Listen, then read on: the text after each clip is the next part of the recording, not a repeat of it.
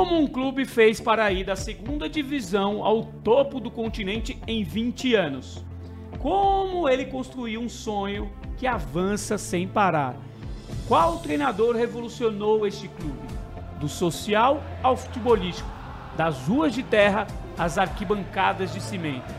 Bem-vindos ao podcast da Comebol Libertadores. Hoje conheceremos o salto do Defensa e Justiça no continente. Eu sou Márcio Porto e hoje nós viajaremos para a Argentina. Não vamos falar de Boca, River, Racing e companhia. Vamos falar de um time de bairro que brilhou no continente nas últimas temporadas. O Defensa e Justiça lutou muito e conseguiu ingressar na AFA em 1977 como time de futebol profissional.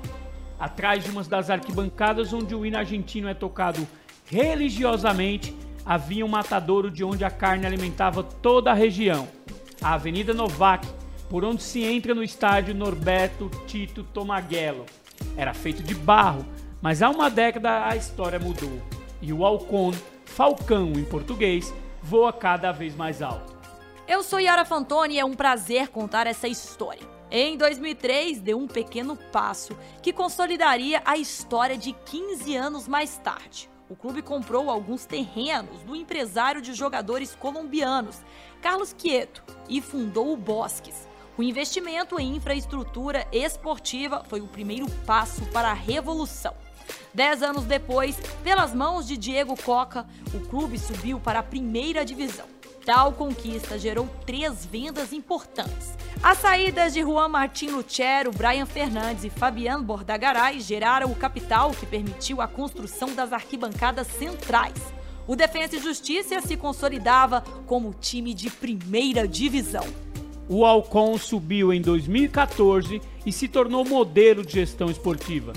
Seu primeiro sucesso na área foram as escolhas dos treinadores Jorge Almiron Diego Coca, Dario Franco, Ariel Holan, BKSS em três ciclos e Juan Pablo Vovoda e Hernan Crespo. A paciência dos dirigentes e da torcida construíram o projeto. Os dados se refletem perfeitamente na gestão de Crespo. Passou oito jogos sem vencer e mesmo assim não o questionaram. A decisão foi certeira. Ele foi o treinador que os levou a conquistar sua primeira estrela em janeiro de 2020, em Córdoba, venceu o Lanús por 3 a 0 na final da Comebol Sul-Americana. É a lei em Florencio Varela e em qualquer parte do mundo. Quem abandona o barco não tem recompensa. É isso mesmo. E em pouco tempo, Defesa e Justiça marcou história.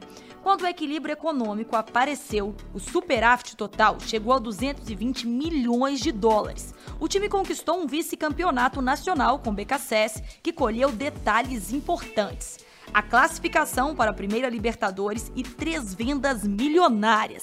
As vendas de Lisandro Martinez ao Ajax por 8 milhões de dólares, Leonel Miranda aos Rolos de Tijuana e Matias Rojas ao Racing. Uma soma de eventos que engrandeceu os cofres do clube e que permitiu que ele continuasse crescendo. E quando se trata de voar, o defensa se torna gigante. Eles continuaram investindo nas instalações e na equipe. Mas o céu nunca é suficiente. Depois de conquistar a Comebol Sul-Americana, foi a vez de disputar a Recopa contra o Palmeiras. Duas noites marcadas na memória.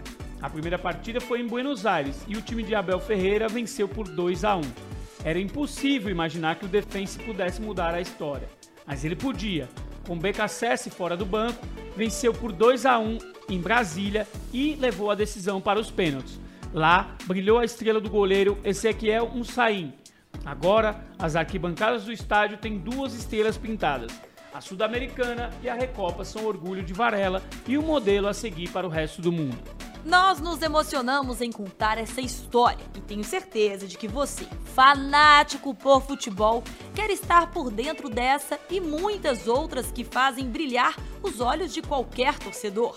Acompanhe o nosso conteúdo exclusivo e faça parte da história do futebol com a gente. Até a próxima!